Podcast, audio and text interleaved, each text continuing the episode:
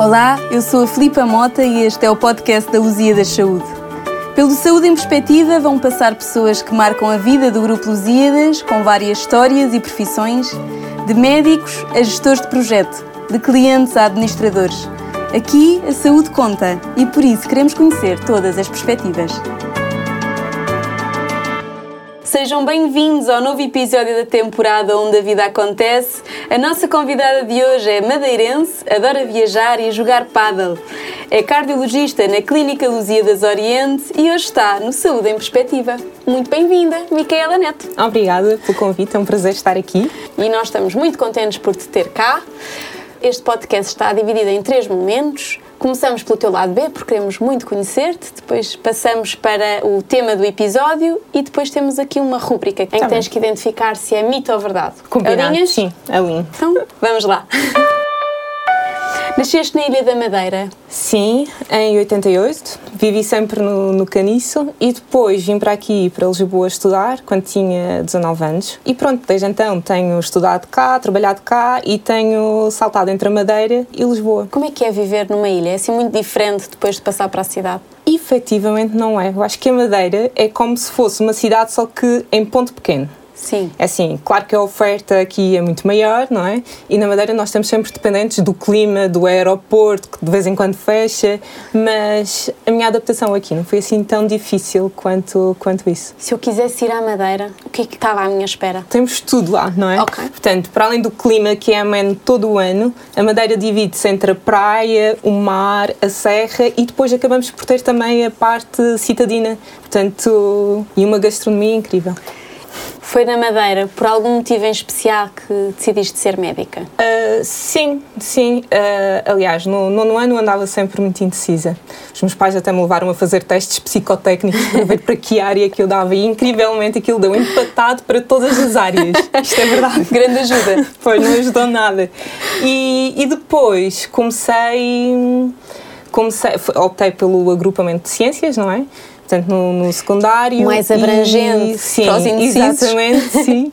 E depois optei por medicina. Inicialmente queria, queria cirurgia geral, mas depois fui mudando, depois passei pela medicina interna e no fim acabei na cardiologia. Portanto, e não me arrependo, acho que fiz uma ótima escolha. E como é que aparece o pádel na tua vida? Porque aquilo que eu estive a ver nas redes sociais é que tu és completamente viciada em pádel. É verdade. o pádel na minha vida surgiu há relativamente pouco tempo, foi em 2019. Foi quando eu acabei a especialidade que, hum, pronto, tinha, tinha tempo livre e hum, os meus amigos jogavam todos pádel. E eu, enquanto, enquanto eles jogavam pádel, eu ficava sem fazer nada. Até que comecei a ir jogar pádel com eles, mas eu não percebia nada daquilo, não jogava nada bem. E então acabámos por juntar, foi na Madeira, acabámos por juntar um grupo de quatro amigas, começámos a ter aulas de pádel. Aquilo ainda demorou mesmo, a conseguirmos Sim. ter um jogo minimamente competitivo, mas depois foi um vício. Depois continuei aqui em Lisboa, continuei a ter aulas, continuei a ter jogos, a competir. Portanto, é mesmo viciante. Recomendas então Sim, o pádel? recomendo. E aqui a questão do pádel é que estás sempre dependente de mais três elementos, é isso? Sim, mas inacreditavelmente o pádel é um desporto que tem vindo a crescer nestes últimos anos e, portanto, há sempre pessoas disponíveis. Existe sempre um torneio a acontecer a qualquer hora, imensos campos disponíveis, portanto, Recomendas? Sim, recomendo. É ótimo para a parte social, portanto, para o bem-estar e faz bem à saúde. Gostei dessa parte social associada ao desporto. É verdade, é verdade. Vamos então agora passar para o tema do nosso podcast. Então. Foste-me aconselhada por te diferenciares em consulta de cardiologia desportiva. Conta-me, esta consulta é só para atletas? Não. Portanto, a consulta de cardiologia desportiva tem como principal objetivo fazer uma avaliação eh, cardiovascular de qualquer pessoa que pratique exercício físico, seja ele de competição ou recreativo. Isto porquê? Porque muitas vezes existem patologias cardíacas subjacentes e que podem levar a complicações mais graves. Portanto, o objetivo da cardiologia desportiva é conseguir detectá-las, não é? E evitar que essas complicações aconteçam, sendo que, por exemplo, a mais dramática, não é? É a morte súbita cardíaca. Portanto, esta consulta destina-se não só aos atletas, não é? De competição, mas também hum, a pessoas que pratiquem exercício físico de forma recreativa, que tenham ou não sintomas e que uh, pretendam uma avaliação, aliás, devem ter uma avaliação cardiovascular para uh, prevenirmos essas complicações que acontecem relacionadas com, com o exercício físico.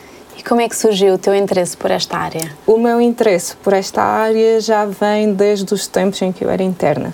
Na, nós habitualmente uh, acabamos por uh, seguir uma determinada área dentro da cardiologia e eu, hum, durante o meu internato, dediquei-me bastante à ritmologia. Como nós sabemos, a patologia arrítmica está muito relacionada também com o exercício físico. E nessa consulta nós costumávamos ter imensos atletas, portanto começou já aí. Entretanto, hum, há relativamente pouco tempo, o Dr. Diogo Torres, o meu chefe, convidou-me para iniciar a consulta de cardiologia desportiva e que eu aceitei. E qual é que é a magia da cardiologia? A magia da cardiologia é que há uma solução para quase todos os problemas cardíacos e efetivamente nós conseguimos ver resultados nos doentes, mesmo na, na patologia crónica. Portanto, é, é, muito gratificante. E fazer exercício então provoca uma sobrecarga cardíaca por aumentar os batimentos cardíacos ou não é bem assim?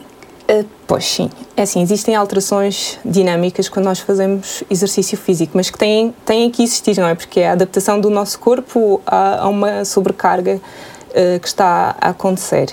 E não só aumentam os batimentos cardíacos, ou seja, aumenta a frequência cardíaca, mas também aumenta uh, o volume injetado pelo coração, não é? Sim. E, e também há um aumento ligeiro da pressão arterial.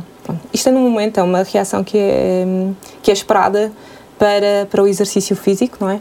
O que nós sabemos é que depois, a longo prazo, a, a pressão arterial acaba por ficar mais controlada, evitamos hipertensão arterial e os próprios atletas acabam por ter sempre umas frequências cardíacas mais baixas, costumam ter bradicardia e isso não é necessariamente patológico.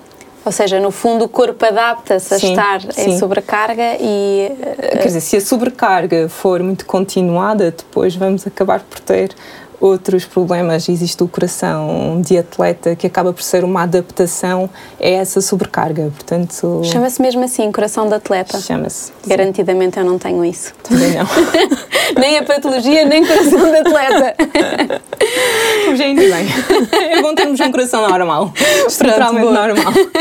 É assim, o exercício físico, a relação entre a dose de exercício físico e uh, o benefício que o exercício físico nos traz é uma relação que tem uma curva em U.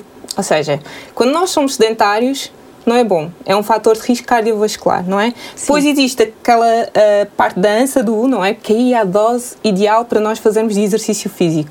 Mas depois, quando começamos a exceder a dose, não é? A parte ascendente do U. Sim aí já começa, é o paradoxo do exercício físico.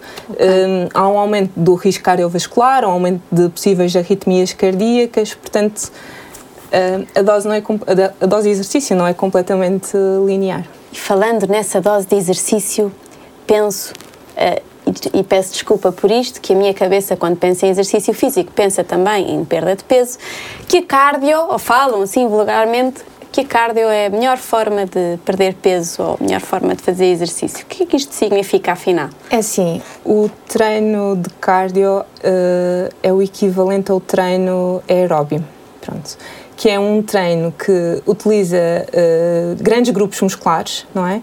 Uh, em atividades dinâmicas como correr, pedalar, dançar, fazer caminhadas a passos rápidos e que vão gastar energia armazenada no nosso, no nosso corpo através da utilização de oxigênio. Isto, costumam falar do treino de cardioproposição ou treino de resistência, não é? Uhum. O treino de resistência também vai uh, ter um gasto energético, também, mas passa a fase da utilização do oxigênio para o gasto de energia e entra também no metabolismo do ácido lático, através da glicólise uh, anaeróbia. E, portanto, eu acho que para a perda de peso, o ideal até seria uma combinação do, do treino aeróbio, ou seja, por carne, carne, mas também de resistência, que no fundo é aquele treino que nós fazemos de repetição de, de outros grupos musculares, não é? Mais localizados, em que há uma, um movimento contra uma força oposta. Treino funcional ou sim, estilo sim, musculação, sim, uma coisa assim. Exatamente. E quanto tempo de cardio é que é precisa, mais ou menos, para uh, começar a ativar o que quer que seja? Eu vi que eram necessários 225 minutos certo? No mínimo, por semana, para nós conseguirmos perder peso. Uh, sendo que, por exemplo, na obesidade, eles até recomendavam o treino de, de resistência, pronto, davam um valor, Uh, mas porque o treino de cardio só por si, inicialmente, em pessoas com obesidade, também leva a outras lesões extracardíacas, articulares. Certo. E, portanto, de qualquer dos modos, qualquer um desses treinos deve ser sempre acompanhado. Ou seja, com isto depois fico um bocado confusa, que é, afinal, fazer exercício faz bem ou faz mal ao coração? Não. No global, o exercício físico faz bem ao coração. Pronto. Nós sabemos que o exercício físico, o que é que faz? Previne hipertensão arterial, ajuda a ter uma tensão arterial mais controlada ao longo do tempo. Nós sabemos que aumenta o colesterol bom, que é o colesterol HDL, uhum. uh, previne o aparecimento de diabetes mellitus, ajuda no controle de peso e na, na perda, na perda de, de peso naquelas pessoas que fumam e estão a deixar eh, a tentar deixar de fumar, o exercício físico pode ser eh, um bom complemento porque vai ajudar a controlar a ansiedade, vai deixá-los com um bom humor, portanto ajuda na parte do bem-estar físico e mental. Como ajuda a controlar todos estes fatores de risco, acaba por prevenir grande parte de eventos cardiovasculares, como infartos do miocárdio, AVCs. Desde que não se, não se ultrapasse aquela a, dose, a dose ascendente do que habitualmente são quando é que é um treino demasiado quando é quando é que é demasiado? São os, os treinos de alta competição, não é? São aqueles treinos de endurance, as maratonas, os triatlos, que são muito prolongados no tempo, são muito exigentes, são... Isso é que é prejudicial? É, depois acaba por, eh, por ser, sim. E como é que nós podemos, ou seja, com tanta oferta e com tanta variedade de exercício, como é que, como é que nós conseguimos descobrir qual é que é o exercício ideal para nós? Eu acho que, por um lado, tem que haver uma, uma avaliação médica se a pessoa nunca, nunca realizou exercício, saber que, conhecer que problemas é que tem, que fatores de risco é que tem, que é para hum, eh, saber se tem alguma contraindicação a determinado tipo de, de exercício. E depois aconselhar-se sempre com um profissional, de acordo com os seus objetivos. Depois é importante também escolher um, um exercício, não é? Que também seja motivador, não é? Porque é para a pessoa Sim. não começar e desistir. Sim. Portanto, tem que ser um exercício que a motive, que a faça continuar de forma, de forma regular. De grupo, por exemplo. É uma boa opção, por acaso já fiz os exercícios. Exercícios de grupo são sempre motivadores, é verdade. Até porque tem a parte social assim. É verdade. Existem agora opções de exercício com eletroestimulação. Um, o que é que é isto? Exercícios com eletroestimulação são. A pessoa tem elétrodos, não é? E recebe estímulos elétricos exteriores enquanto faz exercício, de modo a que ela tenha estimulação elétrica de grupos musculares, que são, no fundo, é uma estimulação involuntária enquanto está a fazer um exercício, exercício dinâmico, não é? Portanto, sinceramente não encontrei nenhuma evidência de que esse tipo de exercício fosse uh, melhor do que o treino convencional uhum. e, e, também não, não vi que houvesse nenhum benefício em termos cardíacos. Aliás, uh, pessoas que sejam portadoras de pacemakers ou desfibrilhadores até devem ter uma contraindicação a essa eletroestimulação. Estamos agora no início do ano letivo. Uh uma grande quantidade de pessoas esteve na praia sem fazer nada. e é preciso voltar agora, largar, deixar de ser sedentário e voltar é à rotina. Um, tens algum conselho para lhes deixar para voltar a fazer exercício físico? Sim.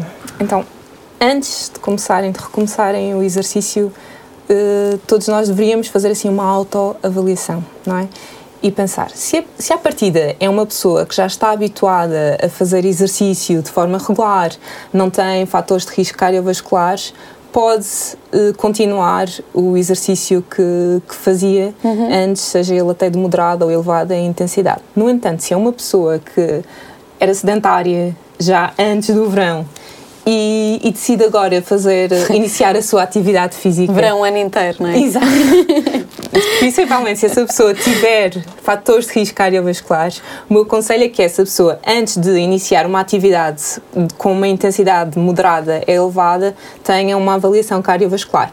Claro que eh, se nós quisermos, qualquer um de nós também pode, mesmo sem qualquer avaliação, deve, aliás, fazer uma atividade mais ligeira, como as caminhadas. Certo fazer 30 minutos de caminhada, portanto Mas se quiser assim recomeçar numa atividade com, com uma intensidade mais elevada, deve ter uma avaliação cardiovascular para prevenir as tais complicações que possam ocorrer com o exercício físico. Mesmo, e, ou seja, para quem quer começar, mas de uma forma uh, de iniciado, sem ser moderada a elevada, quantas vezes por semana Uh, é que estas pessoas devem, devem fazer exercício físico? O ideal é fazer 150 minutos por semana, ou seja, que dá cerca de 30 minutos, 5 vezes por semana. Portanto, não é assim tanto. Pode parar ao fim de semana, ou então pode aproveitar o fim de semana que já fica logo Para com compensar. dois dias, não é? e, portanto, 150 minutos por semana de exercício aeróbio, por exemplo, andar a passo rápido, uh, correr uh, e, Passear e depois, o cão Sim, mas o cão não pode parar muitas vezes pois pelo não. caminho. Senão isso já é uma atividade muito ligeira. Começa a contar sim, tudo do início. Sim, sim, sim. Exatamente. O cão para, bem, vamos lá começar outra vez a nossa meia hora. não, uh, portanto, sim, mas fazer os 30 minutos por dia de, de exercício aeróbio, pronto, e aumentar a intensidade e aumentar os minutos. Começamos com os 150 minutos por semana uhum. e depois acabamos por aumentar assim gradualmente até os 300 minutos por semana, que dá uma hora por dia, cinco vezes na semana. Portanto, isso era o ideal, era, era a pessoa conseguir organizar-se de modo a ter aquele tempo para si. Daquilo que vejo, uh, para quem está, uh, ou seja, para quem é sedentário e começa a fazer exercício, há ali um, além de grande sofrimento. Um, parênteses, há também ali alguns momentos em que existem pessoas que desmaiam ou que se sentem mal efetivamente. Uh, o que é que se deve fazer nestas fases? É elevar as pernas? É dar açúcar? Pronto, uh, é assim, efetivamente, qualquer sintoma que aconteça durante o exercício acho que deve ser um sinal de, de alerta. Claro que pode ser por desidratação, Uh, podem ser respostas vasovagais e levantar as pernas e parar o exercício vai resolver a situação. Mas, de forma geral, um desmaio durante o, um, um desporto, sim, pode significar, pode ser uma primeira manifestação de alguma doença cardíaca subjacente mais grave, não diagnosticada. Portanto, eu acho que aí a pessoa deve ter mesmo uma avaliação médica para que se possa continuar o, o diagnóstico. Claro. Sei que das consultas também de 5. Um, em que é que isto consiste, afinal? Pois, 5 acaba por ser o nome uh, técnico para os, uh, os desmaios. Portanto, uhum. como é que se define síncope? Síncope é uma perda transitória de consciência, é, tem uma curta duração, é muito rápido quando acontece e a pessoa recupera rapidamente a consciência e às vezes nem se apercebe de que efetivamente desmaiou. Portanto, a consulta de síncope acaba por ter como objetivo fazer a história clínica do, para tentarmos perceber que tipo de síncope é que é e tentar perceber uh, e fazer o diagnóstico das causas que podem levar a essa síncope para que depois possamos orientar o tratamento uh, para evitar que elas uh, venham a acontecer novamente no futuro. Existem então diferentes tipos de desmaio? Existem, existem. E nós conseguimos ter alguns, algumas red flags para alguns tipos de síncopes e outros. Como é que nós conseguimos distinguir? Essencialmente é através da, da história clínica. Uma pessoa que, que refira desmaios já desde há vários anos, sempre com as mesmas características, não é? Que habitualmente são aqueles desmaios que acontecem quando a pessoa está há muito tempo em pé, em ambientes muito quentes, um, com imensa população à volta, uh, quando a pessoa começa a sentir eh, tonturas e náuseas e fica muito pálida e a suar bastante, quando se deita no chão, por exemplo, quando levanta as pernas Sim. e melhora, uhum. habitualmente são, são síncopes vasovagais ou neuromediadas. Portanto, aí o que a pessoa tem a fazer é evitar. assustei-me. Não, não, é a mesma coisa. é a mesma coisa, ok. É, é, portanto, são, no fundo, até são situações que são benignas. A pessoa que tem que fazer é evitar um, esses fatores de desencadeantes, não é? Manter-se sempre muito bem hidratada, portanto. Um, existem alguns exercícios de contratura muscular que a pessoa pode fazer para, uhum. para evitar. A pessoa tem, tem pródromos, sabe quando é que aquilo vai acontecer, portanto, muitas vezes até é uma questão de treino. Ao contrário de, das síncopes, que muitas vezes têm uma causa cardíaca arrítmica e que nos preocupa bastante porque é, é importante, é essencial uhum. uh, sabermos a causa dessa síncope, são aquelas síncopes que acontecem quando a pessoa está deitada e desmaia, ou quando está sentado e desmaia, quando acontece em pessoas que têm história de morte súbita cardíaca na família, que já têm patologia cardíaca subjacente conhecida. Uh, portanto, aí uh, preocupam-nos sempre mais porque devem ter uma causa. Não são os mais isolados. Sim, exatamente. Há sempre mais alguma coisa por trás. Agora, vendo o alinhamento todo para trás, também pensava que ter doença cardíaca pode ser então mesmo um, um fator que te exclui de fazer exercício físico? Às vezes sim, sim, sim. Portanto, nós sabemos que, que muitas das complicações que acontecem uh, durante o exercício físico se correlacionam com patologia cardíaca não sim. diagnosticada, não é? Um, o tipo de patologia cardíaca depois vai diferir ao longo dos anos. Por exemplo, nos doentes, com, nos doentes, nos indivíduos que praticam exercício que têm mais de 35 anos, a patologia mais comum já começa a ser a, a doença coronária. Uhum. Muitas vezes é assintomática e muitas vezes a primeira manifestação até ocorre durante o exercício físico.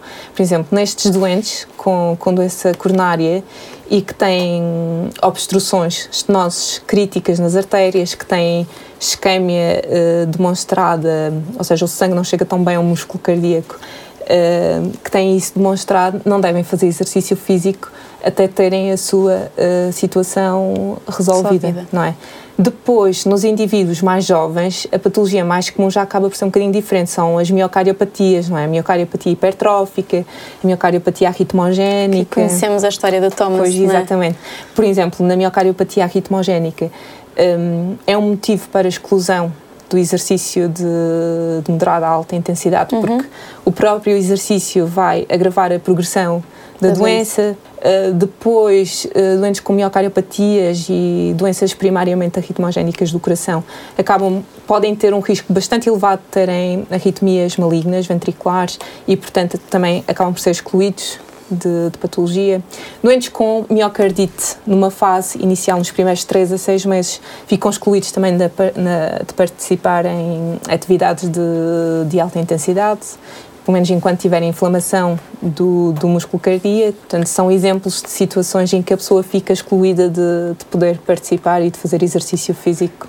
Que exames é que devemos ou podemos realizar para perceber se estamos aptos para fazer exercício físico de moderada a alta intensidade? Portanto, além da história clínica, saber certo. que fatores de risco é que temos, um, existe um conjunto de exames iniciais que passam pelo eletrocardiograma, 12 derivações simples. Sim pela prova de esforço, que vai acabar por avaliar a nossa capacidade funcional, a resposta da nossa pressão arterial, da nossa frequência cardíaca e, no fundo, também do nosso ritmo cardíaco ao exercício e uma avaliação estrutural do nosso coração com, com o ecocardiograma. Claro que depois, dependendo dos resultados e da história clínica, existem outros exames que podem ser pedidos de, de imagem cardíaca, mas essencialmente, inicialmente, são tem, a, além da consulta e dos exames, uh, que outro cuidado é que as pessoas devem ter, uh, que fazem exercício de alta intensidade, obviamente, no dia a dia? É um estilo de, de vida saudável, ter uma alimentação saudável, manterem-se sempre hidratadas, controle dos fatores de risco, não fumar, portanto, associar, eh, no fundo, no fundo é isso. E que sinais de alerta é que devemos estar atentos para quando praticamos exercício físico? Acho que qualquer sintoma que, que, que, apareça durante um exercício durante o exercício físico deve ser um sinal de alerta, principalmente se a pessoa fez, fez sempre exercício e nunca nunca tinha sentido, nomeadamente dor torácica, uhum. os desmaios, palpitações e começar a sentir um cansaço e uma falta de ar anormal para esforços progressivamente menores. Portanto, acho que estes são os sinais de, de alerta que devem fazer com que a pessoa uh, suspenda a atividade e que vá procurar ajuda médica. E é possível ter um infarto em idade jovem? É. E existem. Existem. Habitualmente, as pessoas, os doentes que entram com infarto em idade jovem têm muitas vezes um fator de risco que é comum, que é o tabagismo. Um, existem outros fatores de risco, claro. Uhum. Existe a componente genética, existe a história familiar, que essa nós não podemos modificar, não, não podemos alterar. Mas uh, habitualmente existem sempre fatores de risco para, para a ocorrência de infartos e, portanto, são eles o tabagismo, muito comum em idades jovens. Depois existe a obesidade, não é? um, a hipertensão arterial, que também acontece em, Em idades jovens. em- jovens, mas pronto, são, esses são todos fatores de risco que nós conseguimos modificar para evitar que o infarto ocorra, principalmente se a pessoa já tiver uma carga genética e uma história familiar de doença coronária. E quem faz exercício também está exposto.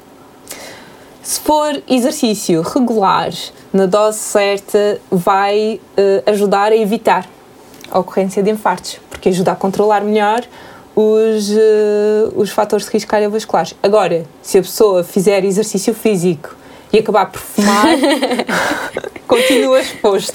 Era mesmo aí que eu queria chegar, porque tive que tenho aqui dados da DGS que registram uma diminuição significativa do consumo de tabaco ah, em, em idade jovem, mas por ah, oposição, um aumento significativo do consumo de cachimbo de água e de tabaco aquecido.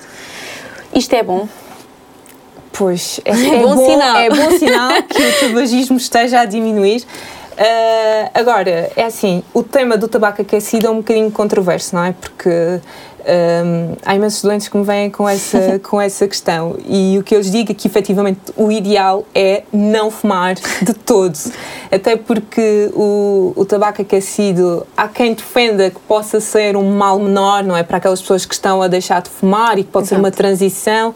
Pronto, mas a verdade é que continua a ter na mesma eh, malefícios eh, em termos cardiovasculares e a longo prazo nós ainda não sabemos muito bem qual é a toxicidade eh, do tabaco aquecido, não é? Portanto, é, ainda é recente, portanto ainda está tudo Portanto, não conseguimos definir se é mais Não, ou menos perigoso do que o não, cigarro convencional.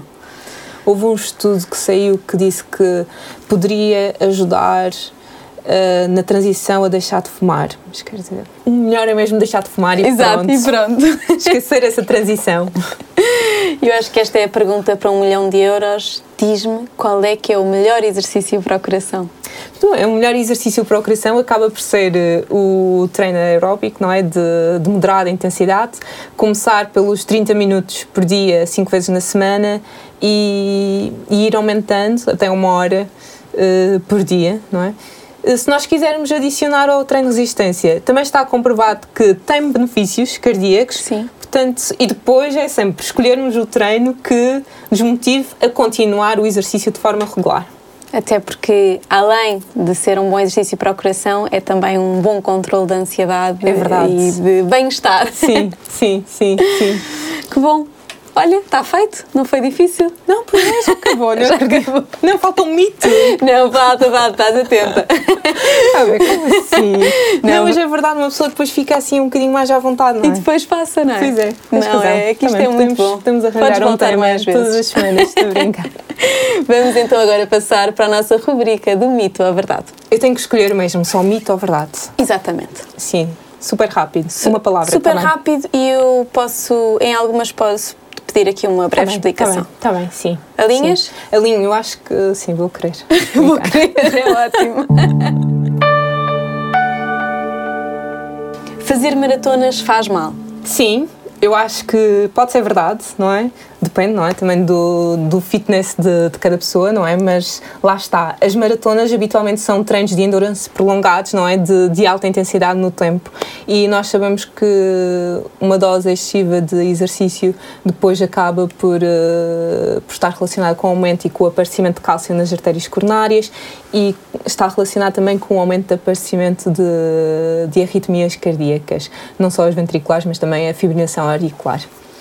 Portanto, eu diria verdade. O desporto de alta competição é saudável. Pois lá está, eu acho que vai mais ou menos no, no alinhamento da, Da nossa conversa. Sim, sim, sim, sim. Portanto, vá.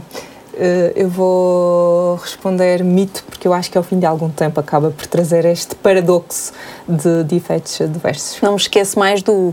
Estamos... Exato, na curva U, é verdade. Estamos na isso curva de ascendente. meus doentes. Não, nós não podemos passar para a curva ascendente. Emoções têm influência na parte cardíaca.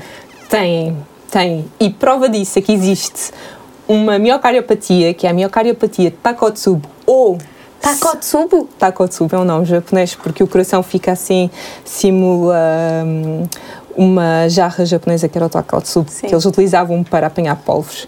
É verdade, mas isto dava asa para uma longa conversa. mas um o essencial é que as emoções têm influência na parte cardíaca e prova disso é o, a miocardiopatia de Takotsubo, que é uma miocardiopatia que é transitória, mas que surge muitas vezes associada a emoções fortes. Habitualmente são emoções tristes, não é? Que deixam mas também podem acontecer emoções felizes, portanto nós temos de ter muito cuidado. é verdade. Também é chamada de síndrome do coração partido, portanto. Ok. Café faz mal ao coração? Mito. É mito. Não existe evidência de que o café faça mal ao coração, não é? Uh, aliás, cerca de 3 a 4 cafés por dia podem ter um fator uh, protetor, podem ser um fator protetor para doenças cardiovasculares é possível acelerar o metabolismo com, exercício, com exercícios de cardio? Sim, sim. Nós já vimos exercícios de cardio vão um, obrigar-nos a gastar energia e isso é por uh, há, uma, há uma aceleração do metabolismo. Uh, mas os de resistência também uh, aceleram o nosso metabolismo. Portanto, qualquer um deles tem, tem, vai ter um efeito positivo. Perfeito. E eu, como uh, preparei aqui uma surpresa para ti. Vamos lá ver se tu alinhas nisto ou não. Que é como eu sei que tu és da Madeira e eu às vezes não entendo nada do que vocês dizem. Coloquei aqui um, um desafio para ti que era sair deste episódio a aprender três palavras madeirenses. Está bem. Pode ser? Sim, vá. Primeira, nome de um alimento madeirense que é semilha. Semilha? Sim, como assim? Eu achava que os continentais semilha. também sabiam que era semilha é batata. Não. Mas não é batata doce, porque batata doce nós vemos que é batata doce. Semilha é okay. é só batata. Pronto. Então, ah, para vocês, imagina, se, Por se exemplo, a tua mãe te pedir para ir ao supermercado comprar batatas, tu sabes exatamente que é sim. batata doce. Sim. Não, não, não. Sei exatamente que são batatas, não são batatas doces. Ela diz compra-me semilhas eu compro batatas, okay. não a batata doce. Sim, mas aquilo que eu dizia era, se ela te disser batata, a palavra batata é só associada a batata doce. Porque Exatamente, sim, sim, sim. Pronto. As mães sabem tudo, realmente. da madeira. Da madeira, da madeira. sim. sim. Conta mais uma. Mais uma. Bilhardice. Bilhardice? Sim. Parece besbolhotice, não? Certo. É. Ah, é. Juro, não certo. sabia, juro, Verdade. Juro, juro. Não, não, não, mas é. é, é. Não, Boa. Acertei. Sim. Boa. E depois, vá, a última é vamos dar uma carreira, que é vamos correr daqui. ok, então vamos dar isso. Vamos dar uma carreira. Minha avó dizia-me sempre isto. Então, olha, hum, eu, Micaela, eu adorei ter-te aqui. Adorei Obrigada. mesmo. Acho que estás mais do que convidada para voltar às vezes que quiseres. Obrigada, só convidada. Pronto, e vamos dar uma carreira daqui. Exato. Hoje ficamos por aqui. O aguardo pelos vossos comentários através das nossas redes sociais. Queremos muito saber o que acharam deste episódio e receber sugestões para os próximos convidados. Estamos na Apple Podcast e no Spotify.